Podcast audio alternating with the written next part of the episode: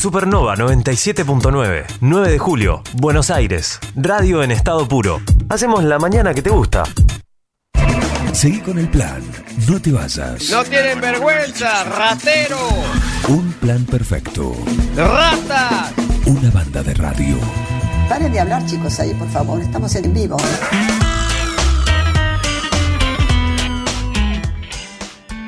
Seguimos en un plan perfecto. Acá estamos en esta linda mañana. Tenemos una temperatura, eh, como recién nos decía nuestro meteor- meteorólogo, residente, una temperatura alta. En Valencia, en España, en este momento, ¿qué temperatura tenés, Mauro Longarini?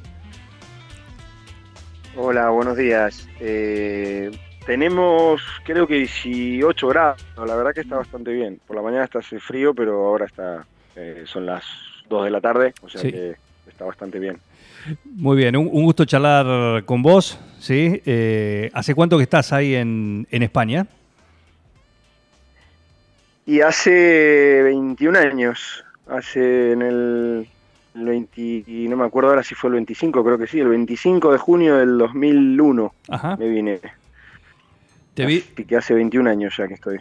¿Y el motivo de irte fue un poco la situación que, que había en ese, en ese entonces? ¿O fue por otro motivo? Sí, bueno, a ver, un poco de todo, ¿no? Eh, sí, pero básicamente sí, obviamente que, que tenía 26, 27 años, eh, yo vivía en Mar del Plata, me dedicaba, a- dedicaba al handball en Mar del Plata, eh, en el 2000 la cosa se complicó bastante, eh, fue un año bastante duro, eh, estuve un tiempo en 9 de julio, intenté también sacar algo de handball el 9 de julio, no fue posible, me fui a Buenos Aires, intenté en Buenos Aires a ver si podía sacar algo también, tampoco fue posible, y ya tenía un amigo que ya se había venido acá a Valencia hacía unos meses, y, y bueno, también un poco por la, por la juventud, ¿no? ese espíritu eh, aventurero que tenemos a esa edad, y, tampoco tenés nada que perder ¿no? en ese momento, y, bueno, eh, un poco por aventura, un poco por, por, por, buscar esa, esa salida, aparecí acá y acá estoy, hace 21 años. Así es. eh, bueno, no solo llegaste ahí, sino que en lo que tiene que ver con el handball, evidentemente has hecho lo que no has podido hacer eh, acá en Argentina. ¿Cómo llegaste a lo que sos hoy, que es ser presidente de un club, ¿sí? de balonmano, el Club Mislata? Eh, eh, bueno, a ver, primero pasás, cuando sos inmigrante, me imagino que pasará en casi todos lados y, y- y mi historia va bastante común, ¿no? Tiene muchas partes de, de- de lugares comunes de mucha gente, ¿no? Sí. Los primeros años siempre son duros, eh, uno se busca la vida como puede, busca laburos, eh, va buscando un poco encontrar el sitio. A mí el deporte siempre me ayudó mucho. Eh, yo ni bien llegué a Valencia, empecé a jugar, yo ya ju- jugaba, bueno, al, al balonmano, y, empecé a tener esos amigos, esos contactos que son importantes a la hora de, de- de conocer gente, ¿no? Y de abrirte a una nueva cultura, una nueva ciudad. Y empecé los primeros cuatro años, más o menos, hasta el 2005, eh, llevando algunos equipitos de algunos colegios o de algún club, pero complicado porque al final tenía que trabajar eh, o de camarero, de mozo, de ayudante de cocina, de eh, en la playa, recolector de naranja, bueno, de lo que de lo que uno puede en ese momento conseguir. Ajá. Y en el 2005 tuve la suerte con otro argentino más de, de encontrar acá en Mislata mismo un, lugarcito, por decirlo así, un, club que sí que ya estaba, ya, ya se había fundado, pero que no tenía, no tenía gente y estaba el hueco, por decirlo así, no es de la cancha. Y como uno es emprendedor, al final no le tiene miedo a nada, eh, arrancamos, arrancamos a buscarnos la vida y, poco a poco fue creciendo, poco a poco fuimos construyéndolo y hasta lo que hoy en día es el club, ¿no? Es decir, un club de casi 200 jugadores que, que ha sido campeón de España en el año eh, 2021, con jugadores en la selección española en, en categorías de abajo y, y muy consolidado, por suerte. Bien, estamos con Mauro Longarini y compartiendo esta charla.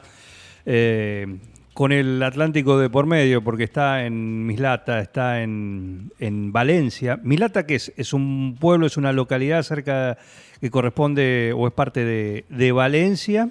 ¿Cómo, cómo, cómo es la, la ubicación o la denominación correcta?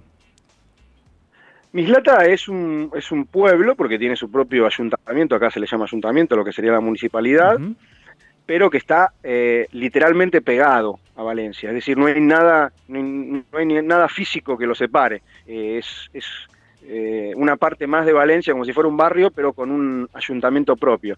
De hecho, tiene una particularidad importante que es la segunda ciudad, bueno, en este caso pueblo, eh, más densamente poblado de Europa. Eh, tiene 50.000, 53.000 habitantes en 2 kilómetros cuadrados. O sea que vive muchísima gente en muy poco tiempo. Es como una ciudad dormitorio que le llaman acá en Europa, ¿no? donde mucha, prácticamente casi toda la gente trabaja en Valencia, Sí. eh, pero que eh, es una ahí. ciudad donde sí, donde vive mucha gente inmigrante, no inmigrante eh, extranjera, sino inmigrante propia de española que a lo mejor vivían en, en zonas de Cuenca o en esas zonas que tenían que vivir en las zonas más alejadas de Valencia cuando, cuando emigraban para la gran ciudad a trabajar, ¿no? Y es un, es un Y- pueblo pegadísimo, pegadísimo a Valencia. Sí, y, y lo que tiene que ver con el, con el deporte, eh, porque vemos que, como bien decías recién, pero también estamos en, en la página que tiene el Club Balonmano Mislata, eh, en la página web, donde se ve también las distintas actividades y las distintas categorías. Eh, eh, ¿Es una disciplina que es fácil encontrar adherentes, gente que participe en las distintas edades? Bueno, a ver, eh, el, el, balonmano en España, para situar un poco a la gente, o el handball en Argentina, eh, es, un deporte bastante arraigado, eh, bastante importante. Eh, de hecho, ahora España es campeón de Europa, es su campeón, medalla de bronce olímpica, campeones de Europa en categorías inferiores, es decir, los entrenadores son los más reputados en, en, los, en los equipos más importantes del mundo. Eh, es el tercer deporte en cuanto a licencias colectivas. Bueno, ahora, ahora creo que es superado por el pádel, porque el pádel ahora está en una fiebre terrible, Un pero más o menos en de- sí, impresionante, pero quitando el fútbol y el básquet, que son los dos deportes colectivos más grandes, es el tercer deporte, tiene una liga profesional. eh, bueno, aunque ahora, después de, de- de- de los años de bonanza de los 2000, que fue acá el ladrillo, ¿no? la, la burbuja esta tan importante, después, del, después de, la, de la crisis 2008-2009, bajó bastante lo que es eh, las ligas profesionales. Ujú. Pero sí que es un deporte bastante arraigado, no, no comparado obviamente con el fútbol.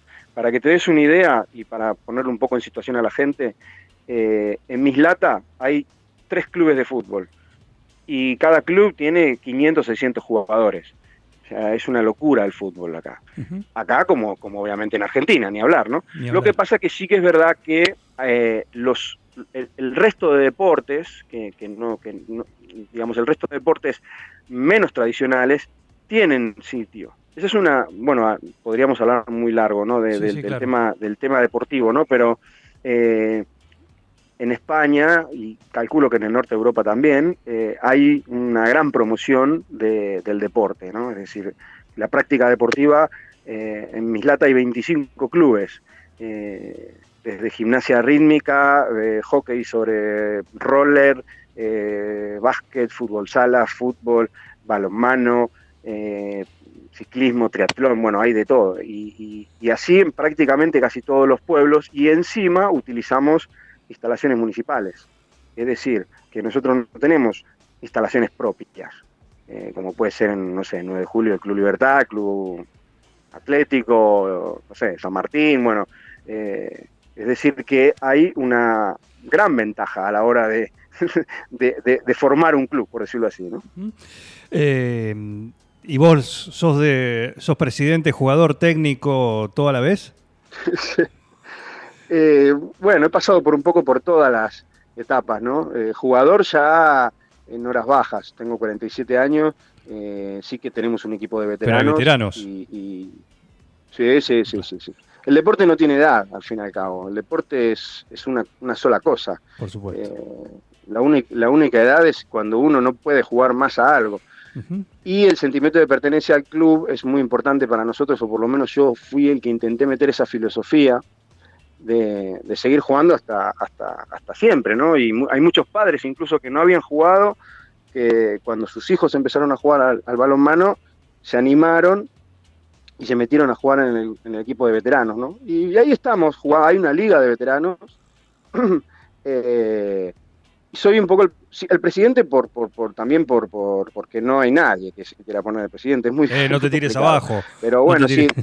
No, no, no, no, pero en el sentido de que, que, que- que es difícil, ¿no? Es difícil, eh, conlleva mu- muchas horas, muchísimo trabajo, eh, pero vamos a decir así como, como si fuera un director general, ¿no? También estoy entrenando algún equipo, ahora, ahora mismo estoy en, en el filial, vamos a decirlo así, en, el- en el- los mayores B, eh, ayudando un poco ahí al, al entrenador. Estuve dos años, los dos años de la pandemia eh, en el que medio que me tuve que alejar un poco del club, no alejar en, en el día, en el día a día alejarme, quiero decir. Sí. Eh, la pandemia eh, fue muy dura para, bueno, para todos, no voy a, no voy a descubrir nada, ¿no? pero me tuve que poner a laburar en un supermercado y, y- y, bueno, el club eh, pudo, pudo seguir, pero no con mi presencia en el día a día. Estamos charlando con, con Mauro Longarini, ¿eh? Nu- nueve juliense, él que está en, en Mislata. ¿sí? Le agradezco a, a un amigo como es tu viejo Miguel Longarini, que, que en cuanto me dijo esto, y le dije, quiero hablar con él. Quiero hablar con él y acá estamos eh, logrando, logrando esto. Eh, ¿Y qué, qué fue lo que te hizo finalmente eh, hacer base? Contaba que te fuiste en el 2001 por X motivo, por todo eso y con ese espíritu aventurero que acá, allá y haciendo esto y lo otro. ¿Qué fue lo que te retuvo ahí en Mislata? Bueno, a ver, primero antes que antes que, que nada voy a mandarle un, un abrazo, aunque después le voy a escribir, y le, ya, un abrazo muy grande a mi viejo porque hoy es el cumpleaños además, ¿Hoy es el cumpleaños de tu viejo? así que sí, hoy es el cumpleaños, entonces le Ah, mando un abrazo muy grande, eh, en serio, así que, eh, bueno, viste, las casualidades de la vida. Eh, Gran abrazo para Miguel, entonces también. y un abrazo grande. Y fue un poco, a ver, conocí mi, mi mujer eh, justamente en, en el balonmano, eh, ella jugaba, mm, ella era de Mislata, eh, las cosas se fueron dando, eh, encontré un lugar en el cual yo poder hacer un poco mi proyecto, eh, en la experiencia que uno había traído de Argentina, de hacer absolutamente todo a pulmón, poder aplicarlo en un lugar donde realmente las condiciones son bastante mejores para desarrollar el deporte. Eh, de hecho, desde el 2010, 2011 hasta el 2020, que vino la pandemia, pude vivir del, del deporte.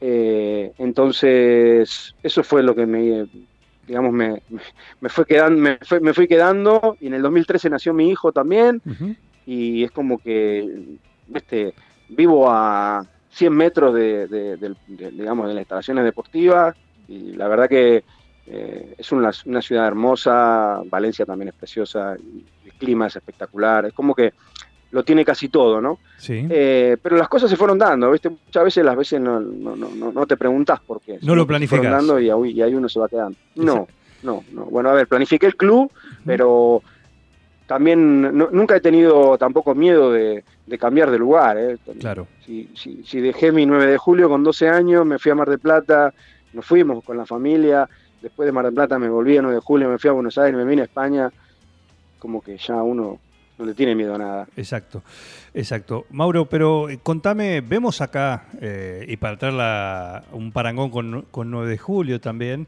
eh, lo que cuesta y lo que hay que hacer para eh, sostener una, una institución, un club, ¿sí? con las disciplinas que sea, con un montón. Todo es a, a pulmón, todo, es, todo ese esfuerzo para quienes eh, tienen a cargo la, la conducción de esa entidad. También otra cosa es encontrar gente que eh, participe ¿sí? dentro de la faz directiva y que lleve adelante lo- los destinos de una institución. ¿Cómo es la situación esta? ¿Cómo es dirigir un club eh, ahí? ¿sí? ¿Cómo, ¿Cómo es el ejemplo o lo que nos puedes contar de acuerdo a tu experiencia?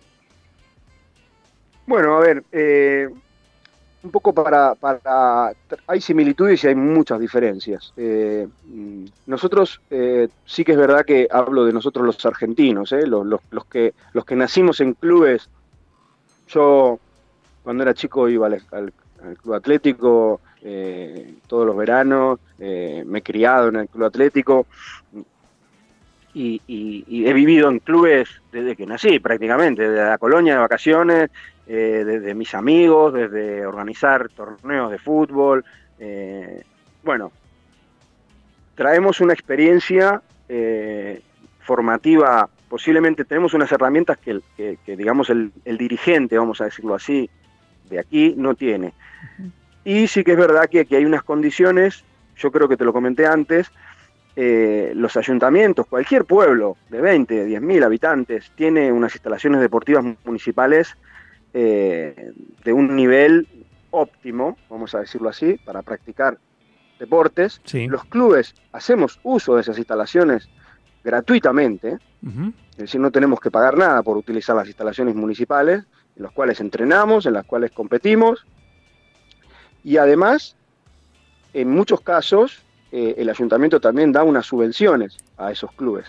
Eh, en algunos lugares más, en otros lugares un poco menos. Claro. A partir de ahí está en cómo generar más recursos, que es un poco lo que intentamos hacer nosotros desde el 2010 más o menos, desde que empezó a crecer la masa social, empezamos a hacer eventos, campus, torneos, eh, porque aprovechando esa sesión de, de, las instalaciones deportivas, dijimos, vamos a sacarle partido a todo esto. Claro. Vamos a aprovechar esa, esa, esa, ese bagaje que traemos de Argentina, donde no se puede conseguir nada, donde, donde, donde tenés que entrenar en la calle o donde tenés que comprarte las pelotas vos mismo. Eh, vamos a sacarle partido porque incluso está bastante infrautilizado para nosotros. Es mi, mi opinión, ¿no? Es decir, aún se podría sacar muchísimo más partido, ¿no? Eh, a veces pasa que cuando tenés algo, viste, no lo valorás hasta que no lo perdés, ¿no? Exacto. Eh, suele pasar. Eh, entonces, uno que viene de fuera, con esa experiencia de no tenerlo, eh, le saca, yo le saco o intentamos sacarle partido a cualquier cosita. Y eso fue, así fue que construimos el, club, donde además ahora trabaja bastante gente profesional, donde los, entrenadores están dados de alta, tienen su, su recibo, tenemos más de veintipico entrenadores, preparadores físicos, eh, un departamento de comunicación, de marketing. Fuimos tratando de crear un, un, modelo profesional, pero siendo amateur. ¿eh? No, no, no, está reñido para mí una cosa con la otra. ¿no? Es decir, uno puede estar en un club totalmente humilde y amateur y trabajar de la manera más profesional posible. Eh, por lo menos esa es mi idea. Y eso creo que es un poco la gran diferencia, ¿no? La gran diferencia es que en Argentina es muy difícil si, si, no, si no tenés, es que los clubes son privados, o sea, no hay prácticamente ninguna inversión en el Estado en, en, infraestructura deportiva. Entonces, bueno, no entraría yo en un tema ese, pero es que, y la decadencia en los últimos 20 años ha sido incluso peor, aunque es verdad que ahora hay mejores instalaciones deportivas que cuando yo eh, entrenaba, ¿no? Eso que es verdad. Muy bien, estamos con Mauro Longarini en vivo, en directo, eh, charlando. Él está en Mislata, ahí en las afueras de Valencia, y está charlando con nosotros. Eh, y tenemos mensajes que se comunican y acá tenemos nuestro amigo, eh, nuestro cocinero, que nos hace una consulta. Dice, consultarle a Mauro cómo está España en general y cómo son recibidos los argentinos que emigran a ese país.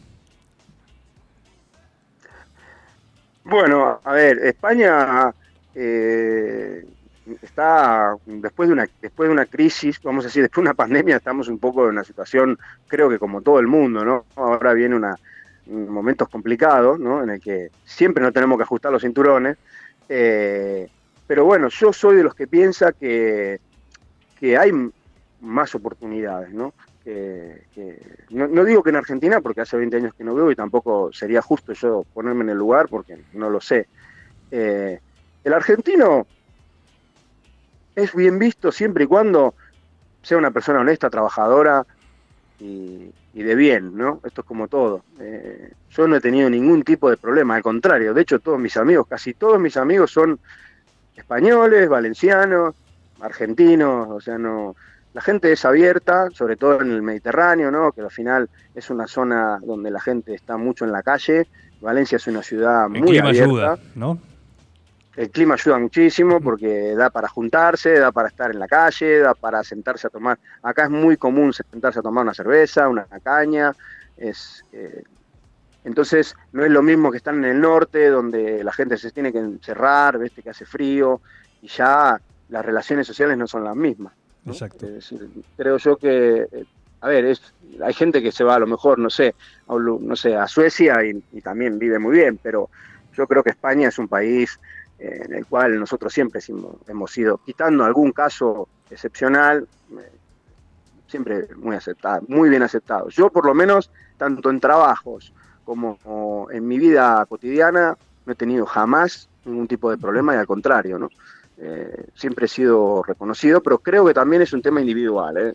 Me parece a mí que no es un tema de bandera, es un tema individual. Es un, claro, lo que, lo que uno siembra, de alguna manera. Exacto, si uno viene de buen- bien criado, buena familia, honesto, trabajador, sea argentino, sea de donde sea, eh, yo creo que al final la oportunidad va a estar. ¿no? Es verdad que eh, acá oportunidades hay, no son tan fáciles, no es que vas a conseguir un trabajo de, no sé, de jefe de algo, eh, seguramente tengas que ser, as- tengas que aceptar que vas a entrar en el eslabón de abajo, ¿no? En el eslabón de abajo, pero, pero bueno, eh, lo que te decía antes, estuve dos años y medio laburando en supermercado con 46 años, eh, me trataron muy bien y era un laburo de supermercado, ¿viste? O sea, de cajero, de levantar palets y con una titulación, yo tengo profesor de educación física, que es máster y esto, pero al final, cuando tenés que laburar, hay que laburar. Lo No importante es que haya laburo. Exacto,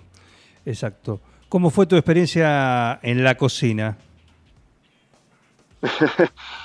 Bueno, muy buena, la verdad. Eh, a mí me gusta mucho cocinar, pero también es verdad que la cocina es acá, eh, digamos, hay, hay una gran diferencia entre Argentina y España, sobre todo a nivel de eh, atención al cliente.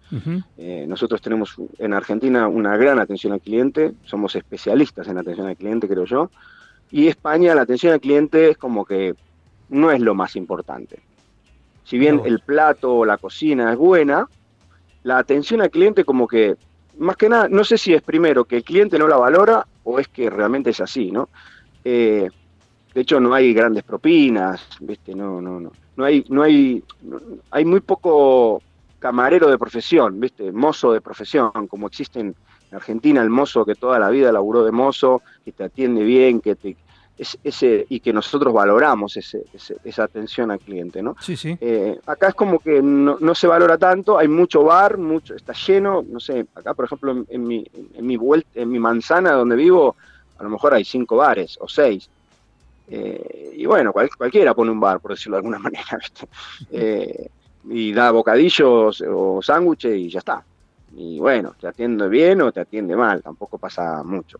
Claro. Eh, yo en la cocina tuve, estuve en, en, en unos bares tradicionales normales de acá, donde se hace paellas y comidas menús. Y luego trabajé también en, en- en pizzerías italianas, eh, con las pizzas y demás.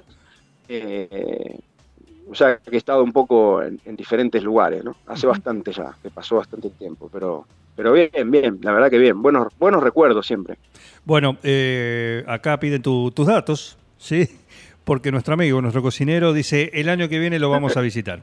Eh, se va con... Tiene intenciones de irse para allá con todo, con un emprendimiento, así que, ojo, ¿eh? Ojo. Sí, mira, yo soy de los que piensan, no es que no es que lo piense, yo eh, creo y creo firmemente en que la persona o, o la empresa en este caso, ¿no? que tenga una buena idea y que además sea fiel, que trabaje bien, le va bien, es que al final acá le termina yendo bien. Lo que pasa es que, bueno, hay, hay un determinado tiempo a veces, ¿no? O hay que acertar en el lugar donde uno va a poner ese emprendimiento, el lugar, el sitio, el público objetivo. Bueno, hay un proceso Pero- lógico, digamos, ¿no? Exacto, uno- ¿no? Pero, pero hay un caso concreto que tengo acá enfrente ahora mismo de mi casa, que abrieron una carnicería, unos, unos uruguayos, y, y una carnicería de estilo gourmet, o sea, de, de- de- de caro, no es una carnicería barata. Y les está yendo muy bien, porque trabajan bien, tienen buena materia prima, atienden bien, Eh, entonces la gente eso lo valora al final. Eh, cuando vos tenés un, un buen producto, trabajás bien, atendés bien, eh, no cagás a la gente, Sí. sos honesto. No sé, es difícil que te vaya mal. Claro, claro. Tenés que hacer la cosa muy mal para que te vaya mal. Exactamente. Eso es lo que yo pienso, ¿no? Perfecto. Bueno, tiene que ver con, con la lógica, ¿no? Con la lógica y con el sentido común.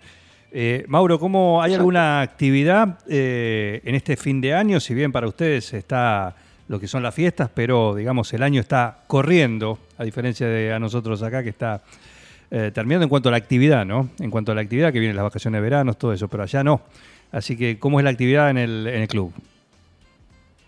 Bueno, ahora tenemos, esta semana es la última, digamos, de entrenamientos. Eh, paramos una semana del 26 al 30, es la única semana que paramos de entrenar y de competición. Y luego ya el- el- viene la selección argentina de handball a, a Benidorm, acá, que está acá a 150 kilómetros, eh, los primeros días de enero, porque a mediados de enero empieza el, es el Mundial de, de- de balonmano. Y bueno, yo tengo bastante relación además con el, con el seleccionador argentino, así que estaremos ahí viendo un poco Ah, Argentina en, en, en Benidorm, que está acá cerquita. Y bueno, y arrancar lo que sería la última mitad de la temporada, que serían los primeros cuatro o cinco meses del año, en el cual se suelen definir prácticamente todas las categorías, los campeonatos y demás, ¿no? Bien. Eh, bueno, ahora tenemos también la semana, el 23 empezamos un campus de Navidad, con campus le llamamos acá a la escuelita de, como la escuelita de verano, en este caso sería una escuelita de Navidad. Eh, que, bueno, los chicos, sobre todo los más chiquitos, que la gente trabaja, los padres trabajan y tienen vacaciones de colegio, aprovechamos y hacemos un- un- una escuela para que los padres puedan conciliar el trabajo y de paso eh, generar recursos para el club también. ¿no? Así que bueno, y muchos proyectos más que ahora no quiero decir porque están ahí un poco en, en el aire, pero eh, seguramente a finales de enero saldrá un proyecto, un emprendimiento que estamos sacando con unos amigos Sí. que tiene que ver con la formación, la formación de, en este caso de balonmano, y la formación online, y llevamos ya tres, cuatro meses trabajando en ello y seguramente salga a finales de enero, si no se retrasa la cosa. Eh, o sea que bueno, con, con- con- con- con grandes expectativas. Esperemos Bueno. que el 23 sea un año bueno. Imagino que van a aprovechar y les, les va a venir bien eh, el impulso ya el, con el Mundial, ¿no? Con el Mundial, digo, el que se va a disputar ahí, el de balonmano, también para la actividad, como suele ocurrir con estas cuestiones.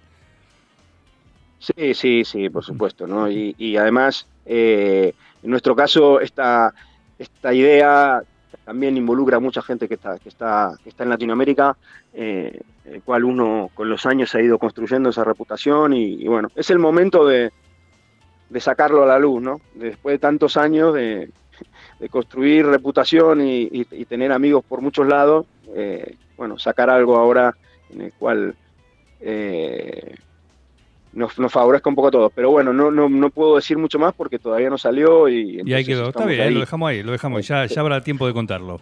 Ya habrá Para la tiempo de próxima, contarlo. para la Perfecto. próxima. A 9 de julio, ¿hace cuánto que no venís?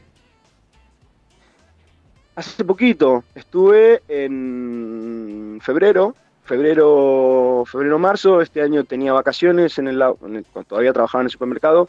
Me fui a pasar mi cumpleaños a, a Argentina. Eh, yo cumplo en febrero y estuve en febrero, febrero, marzo. eh, estuve el 9 de julio. Eh, también fui unos días a Mar de Plata, a Balcarce, por ahí, que tengo también amigos. Sí. Pero sobre todo el 9 de julio. Yo es que el 9 de julio me encanta. Siempre, no sé, es algo que me encanta el, volver a las raíces, ¿no? Y bueno, la familia, por supuesto. Por supuesto. Perfecto. Eh, Mauro, bueno, te mandamos un gran abrazo y el agradecimiento por estos minutos, ¿sí? a, la, a la distancia, eh, de poder charlar con vos eh, ahí, desde Mislata, ahí casi en Valencia, en, España, y unir acá con, con, tu, con tu ciudad, con tu otra ciudad, con, con 9 de julio. Eh, con el dato, el saludo también para tu viejo, ¿eh? que compartimos y este feliz cumpleaños que se lo tenía guardado. Pero Sí, resultó, sí, sí, bueno. resultó así como un, un regalo espontáneo. Eh, sí, por suerte acá. sí. Eh, yo, ta- yo también les agradezco muchísimo eh, el, el tenerme en cuenta. Me siento siempre un nuevo juliense toda mi vida. Cualquier cosa que, que necesiten, que cuando quieran, acá estoy para lo que, lo que haga falta. Eh, espero prontito volver eh, y recargarme de pilas, que es lo, lo, lo, que siempre nos gusta, comernos unos buenos asados, guitarreadas y, y, y escuchar los pajaritos, que eso es algo que... ¿No hay pajaritos Ah, en Mislata? Hay menos, hay muchísimo menos. muchísimo. Por suerte hay, hay cositas que, que se extrañan, ¿no? Ajá. Eso. Y más en esta época de diciembre, que es cuando nos pinta un poquito la nostalgia. Menos mal que el Mundial nos, nos escondió esa nostalgia de diciembre, que siempre es el mes más jodido de los que estamos afuera, porque es cuando como que recordamos, ¿viste? Que estamos, que estamos lejos. Claro. Perfecto. Bueno, eh, feliz Navidad también para vos, para tu familia, para los tuyos a la distancia, ¿sí? Y gracias por este contacto acá con, eh, con un plan perfecto, ¿sí? Seguramente eh, habrá revancha y Un abrazo. a charlar con vos, por supuesto. ¿eh? Eh, claro que sí. Un abrazo muy grande. Muchísimas gracias. Te mando un abrazo. Saludos a toda la gente de 9 de julio. Seguí con el plan. No te vayas. Para muchos es un gran divertimento. No, bad information. Mami. Bad information. ¿Qué está pasando en el mundo hoy? Es impresionante, ¿no? Un equipo. Todos los temas. Es lo más importante que tenemos. Un plan perfecto. Es un escándalo. Una banda de radio. ¡Están locos ustedes!